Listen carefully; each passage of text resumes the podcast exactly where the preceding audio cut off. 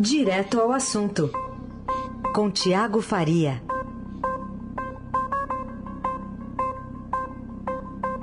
Novidade aqui na programação da Eldorado, como a gente tinha anunciado, o Neumann está de férias, só volta aí no finalzinho de janeiro.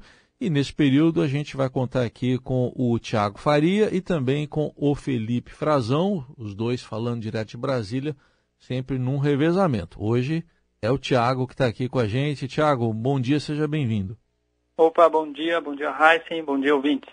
Vamos começar falando de alguns uh, temas importantes que marcaram a política nesse ano. Eu queria que você começasse falando um pouco dessa relação que em muitas ocasiões foi de conflito entre o presidente Bolsonaro e o Congresso, né, Tiago? Pois é, assim, faltando aí poucos dias para o fim do, desse ano, fim de 2019, dois para ser mais exato, né? Acho que não teria como a gente deixar de falar, de comentar como foi esse ano, que ano, né? É, pelo menos para nós, jornalistas, não faltou assunto. O ano começou cheio de expectativas, é, com gente falando que não ia soltar a mão de ninguém, outros dizendo que ia mudar tudo isso daí, aí, enfim, é, no fim parece que não foi tão simples nem mudar tudo e, e, até quem, quem ficava falando que ah, não vou soltar a mão de ninguém, conseguiu ter uma folguinha ali nesse, nesse ano de 2019. Mas, falando sério, acho que o que mais marcou, para quem acompanhou de perto aqui de Brasília esse primeiro ano de governo do Jair Bolsonaro, foi a nova relação com o Congresso.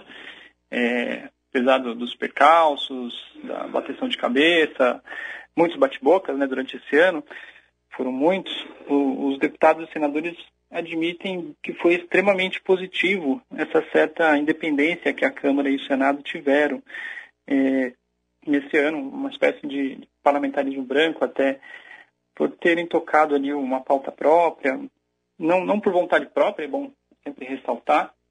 E por que isso? Porque antes que a gente estava a pauta do Congresso, era o Palácio Planalto na prática, que tinha a maioria do, do, dos deputados, a maioria dos senadores na mão ali, seja para abrigar padrinhado político, é, em cargo público, em cargo na administração pública, é, ou até mesmo por pagar, né? A gente viu aí caso, o caso do mensalão era isso, uma mesada ali para os deputados votarem a favor do governo, a favor de projetos e pautas do governo.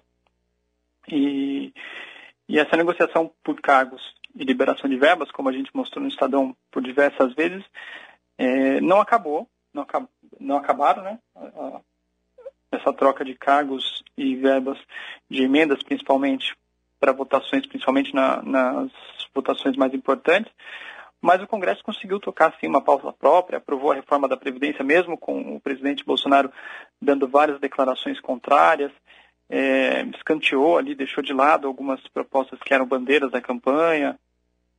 É, e mesmo quando aprovou propostas que vieram do, do Executivo, como foi o caso do pacote anticrime do ministro Sérgio Moro, enfiou ali alguns jabutis. Foi o caso do, do juiz de garantia, foi uma proposta que partiu do, do Congresso, não estava no projeto original do Moro, mas e acabou sendo aprovado depois. É... E aí, eu, como destaque do ano, acho que seria importante também destacar essa, essa separação litigiosa, é bom frisar, né, do, do Bolsonaro com o PSL. Lembrar que o, o PSL deixou de ser nanico no ano passado, foi turbinado pela onda bolsonarista em 2018, na eleição que levou o presidente ao cargo e também mais de 50 deputados junto com ele. E esse ano foi marcado por essa, essa briga, começou em outubro ali com uma declaração um pouco estranha do, do presidente na porta do Alvorada, falando que o PSL, que era bom esquecer o PSL, que o presidente do partido, o Luciano Bivar, estava queimado, e culminou na saída do próprio presidente, de seus filhos, do partido. Agora é saber se o presidente vai conseguir botar de pé a Aliança para o Brasil, né, Heisen, que é o, é o, partido que ele tenta criar. E, e sobre isso até eu queria comentar que é o seguinte, apesar de, de muitos criticarem, ah, mas para que mais um partido no Brasil? Já tem tantos, né? Acho que vale uma, uma reflexão de que sim, é importante essa parcela da, da população que se sente representada pelo Bolsonaro, pelo bolsonarismo principalmente, é, ser representada por um partido político. É a lógica da democracia partidária que a gente vive no país. É assim com o Lula com, e o PT. a, a, negação da política, como muitos pregam, e o próprio presidente muitas vezes pregou, com perdão da redundância, é, é negativa, né? Uhum. É, é e ao lançar um, um partido para entrar no jogo, o presidente topa ali, percebe que precisa seguir as mesmas regras dos demais na disputa. É isso. Agora, uh, tem outro campo aqui para a gente tratar, um campo familiar aí do, do presidente. No final do ano passado, o Estadão revelou em primeira mão aquelas ah, movimentações atípicas envolvendo o ex-assessor Fabrício Queiroz. Aí a, a paralisação das investigações ocorreu durante o período do ano e agora elas são retomadas. Isso aí também com potencial para entrar no ano de 2020, nas investigações agora contra o senador Flávio Bolsonaro, né, Tiago? É isso, é, é, um outro caso que começou no ano passado, com o nosso, nosso um furo de reportagem do Estadão, do repórter Fábio Serapião até que deixou o jornal, mas foi um furo importante, mostrando a movimentação atípica nas contas do Fabrício Queiroz, foi no começo de dezembro do ano passado, e o caso voltou à tona agora no fim do ano, depois de, de ficar quatro meses parado. Ficou uma, uma indefinição no STF desde o meio do ano até agora novembro, é, sobre o uso de dados do COAF nas investigações criminais. E aí o que aconteceu depois que o Supremo liberou? O, de, com posse dos dados sobre movimentação financeira, o Ministério Público foi atrás de provas e, e, afunilar essa investigação né, para saber se de fato houve a, a, rachadinha, que é a distribuição dos recursos de servidores do gabinete do Flávio na ALERJ, na Assembleia Legislativa do Rio.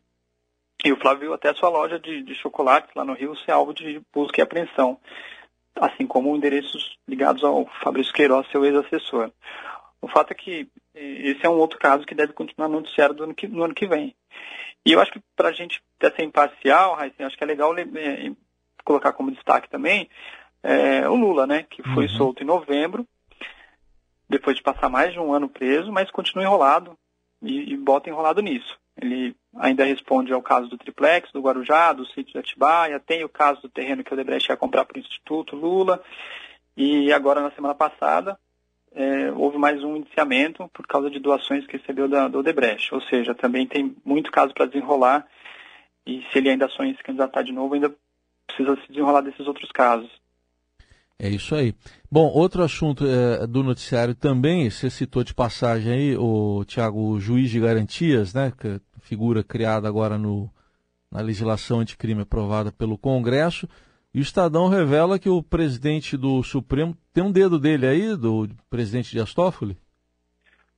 Pois é, tem o um dedo do presidente do Supremo em contato ali com o governo, em contato com o Bolsonaro. Ele disse, não lembra se foi com o Bolsonaro, se foi com o ministro da Secretaria de Secretaria Geral da Presidência, né, Jorge Oliveira, ele fala que deu sim o aval, disse para eles que sim, é factível, que é possível criar um juiz de garantia no país, e botou até um prazo, Heisen, falou que em seis meses deve ter uma regulamentação. Foi uma fura de reportagem do nosso repórter aqui em Brasília, o Rafael Moraes Moura, a gente publicou no sábado. É, e o importante do que disse o Toffoli e aqui ele explicou alguns pontos de como vai ser, esse, como deve ser né, esse juiz de garantia. Lembrando que o Toffoli também é, é presidente do Conselho Nacional de Justiça, que criou um grupo de trabalho para regulamentar esse, como, como, vai funcionar esse instrumento. É, havia dúvida até que pudesse afetar a Lava Jato, afetar o caso do Flávio lá no Rio, a investigação sobre rachadinha. É, o Toffoli disse que não, que não vale para casos anteriores e não, a lei não retroage nesse ponto. E, e também, claro, não vale para cortes superiores, que era outra dúvida. Uhum. Então, ou seja, é, o quadro que a gente tem hoje é o chefe do Poder Judiciário, que é o presidente do Supremo, defende a medida, enquanto a maioria dos juízes, ali representados pelas associações da categoria, são contrários. Foram, inclusive, entraram com, com ações para contestar essa, essa lei sancionada pelo presidente Bolsonaro, que tinha sido aprovada pelo Congresso. E a medida, na prática, segundo o próprio Toffoli disse, vai afetar só os juízes de primeira instância. Aliás, nessa mesma linha, hoje tem eh, aqui no Estadão entrevista do ministro do Supremo Alexandre de Moraes, dizendo que o, o juiz de garantias é legítimo.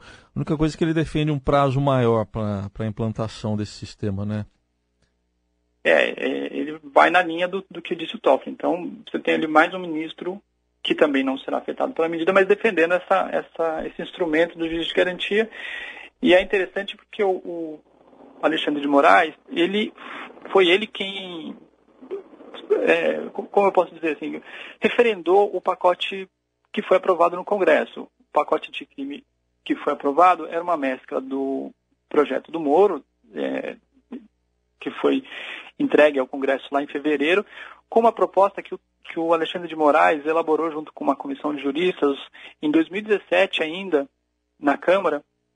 Então foi uma, uma mescla ali. Então o Alexandre de Moraes tem dedo também boa parte do que foi aprovado nesse pacote. O juiz de garantia não. O juiz de garantia acabou entrando depois, foi no grupo de trabalho, é, mas teve o aval do Alexandre de Moraes também, que uhum. referendou essa medida. Então, além do Toffoli, mais um ministro que deu o aval ali para o governo é, botar a coisa em prática. É, a questão é que, embora tenha entrado como jabuti no pacote anticrime, é, o, juiz, de garantia não é uma jabuticaba, né? Isso já existe em outros países, como na Itália, e é o argumento de quem defende que isso é, garante mais isonomia ali para os juízes, para essa, essa decisão, para quando for dar uma sentença. Mas que vai atrasar a justiça, vai, é óbvio que vai, isso não há dúvida. Para explicar para o nosso ouvinte, é um ju... serão dois juízes, um vai acompanhar se tem alguma ilegalidade, né? Basicamente é isso, e o outro é que vai julgar mesmo o processo. É isso aí na primeira instância. Agora, já que a gente está falando de judiciário, hoje mais cedo a gente trouxe essa notícia que está na capa do Estadão, de que em 24 estados os juízes recebem por mês vale-refeição mais que um salário mínimo. Tem estado que paga mais de 4 mil reais até para juiz, só de vale-refeição. Pois é, fiz uma conta rápida aqui, Heisen. Uhum. É, isso dá 160 reais por dia para um juiz comer. Acho que dá para comer bem, né? Que acho que sim, acho que dá. Uma, comprar é uma... umas nozes, um bacalhau, é. talvez, nesse fim Agora no Natal já dá para é. fazer uma ceia, talvez. É. é. mas enfim, esse é mais um penduricalho que engorda o salário de, de magistrados. É, a reportagem traz ali que, em média, considerando só os juízes estaduais, não, não entrando os juízes federais, o salário médio é 43 mil desses magistrados, incluindo esses penduricalhos acima do teto constitucional, que é de 39 mil. É, é, bom lembrar que no ano passado a polêmica era outro auxílio. A gente está falando hoje do auxílio alimentação. No ano passado a, a discussão toda é em cima do auxílio moradia, que era usado para pagar aluguel ou, enfim, alguns custos com moradia de juízes que se deslocavam de cidades por causa do trabalho. Mas, por uma decisão do ministro Luiz Fux, acabou sendo estendido para todos. No fim, esse auxílio acabou sendo derrubado, diante do absurdo que era, né? Houve muita crítica, é, mas em troca, os juízes conseguiram um aumento que levou o, o teto salarial do judiciário para 39 mil. Então, esse é mais um, um penduricalho que engorda o, o, salário desses magistrados. E é engraçado que até em estados que é, sofrem com, com restrição orçamentária, é, pagam um, um auxílio alimentação super alto. Uhum. E em três estados, a reportagem da Indiana Tomazelli e do Breno Piggs, nossos repórteres aqui em Brasília, eles mostram que em três estados, é, só o, o Vale Refeição, aí, o, o Vale Alimentação dos magistrados supera o salário do, de professores. Os professores que trabalham 40 horas semanais é, recebem R$ 2.500, enquanto esses magistrados só para almoçar, uhum. vamos dizer assim, né? Até porque para jantar já estariam em casa. É, só para almoçar recebem mais que isso. É. Bom, para a gente finalizar, queria que você destacasse também a entrevista que foi dada ao Felipe Frazão. Felipe Frazão vai estar com a gente também aqui na coluna.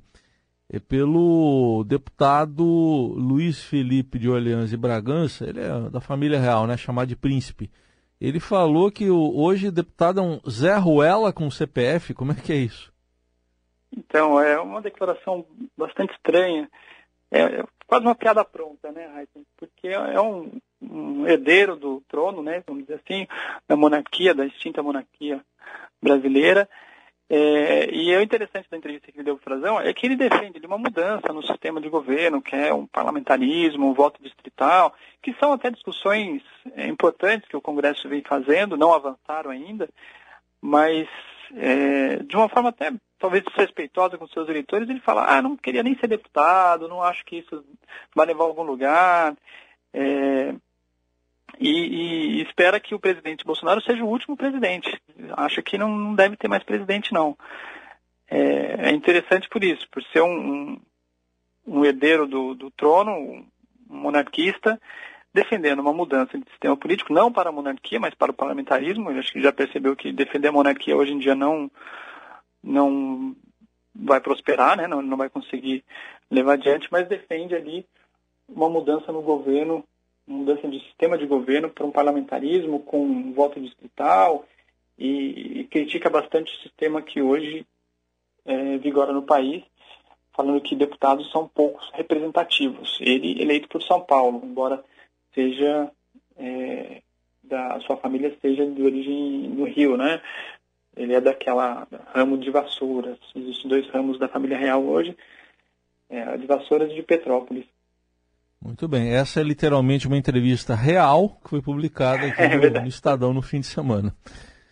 Bom, esse foi o Tiago Faria estreando hoje com a gente, então, no Direto ao Assunto. Ele e o Felipe Frazão estarão aqui com o ouvinte da Rádio Dourado durante as férias do José Neumann e Pinto. Ô, Tiago, obrigado e até amanhã. Eu que agradeço. Um grande abraço. Até amanhã.